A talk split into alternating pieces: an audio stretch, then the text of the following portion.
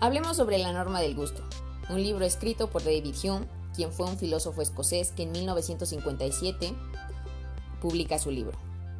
¿Y a qué se refiere este libro? Con solo leer su título nos surgen montones de preguntas. Y es que en realidad, ¿el gusto sí es subjetivo? ¿Cómo se puede impartir un juicio objetivo a algo que no lo es? Las respuestas a estos cuestionamientos son sí. En efecto, el gusto es plenamente subjetivo. Lo que nos gusta a algunos probablemente no le guste a otros, y eso lo sabemos muy bien. Pero también sabemos que a pesar de que este es subjetivo, hay un sentido común, que nos dice qué cosas son más bellas que otras, y puede haber muchos factores que afecten a este, como la sociedad, los estereotipos, los estándares de belleza, la moda, entre otras cosas que afectan nuestra percepción de la belleza ya que lo que antes considerábamos bello o estético, en la actualidad puede que ya no tenga la misma relevancia o el mismo valor, o incluso puede que gane valor.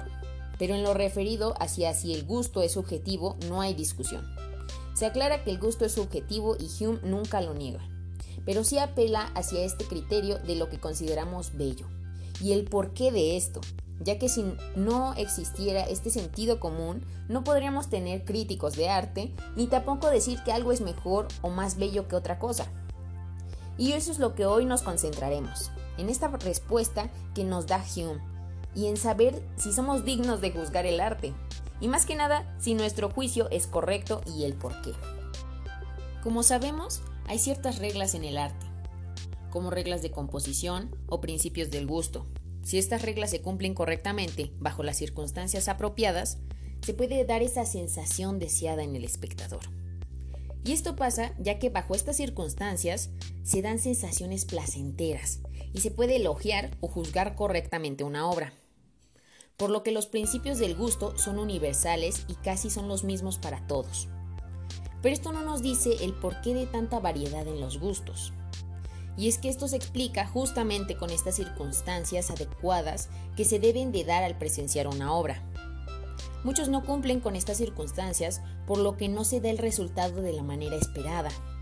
Puede que algo que tenía pensado causar impacto o tristeza no cause ninguna emoción en el espectador. Pasando a lo que debe de cumplir un crítico, Hume dice que pocas personas están calificadas para emitir un juicio sobre una obra de arte. Y es que muchas veces tenemos estas obstrucciones para hacer una buena crítica, como son la falta de delicadeza, que son todos estos detalles que no percibimos, la falta de práctica con obras de un tipo específico, que hace referencia a este escaso conocimiento sobre obras similares, la carencia de comparación, el prejuicio y la falta de un buen sentido, que es esta incapacidad para identificar el género o su propósito. Y esto nos arroja dos problemas que es el no poder disfrutar de obras con gran valor, lo que nos hace disfrutar de obras o objetos poco valiosas. Y es que para ser un crítico verdadero se debe de ver objetivamente los criterios para saber con qué características cumple una obra.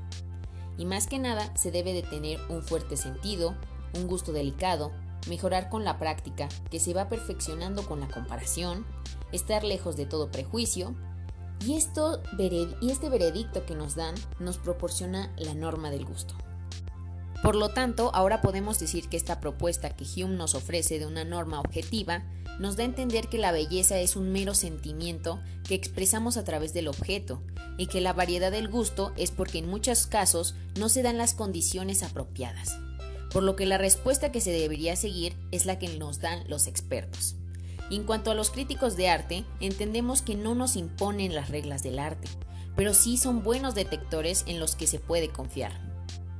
Por último, agregar que la norma del gusto no nos quiere dar una definición estática de lo que es la belleza, o de lo que vale la pena ser apreciado.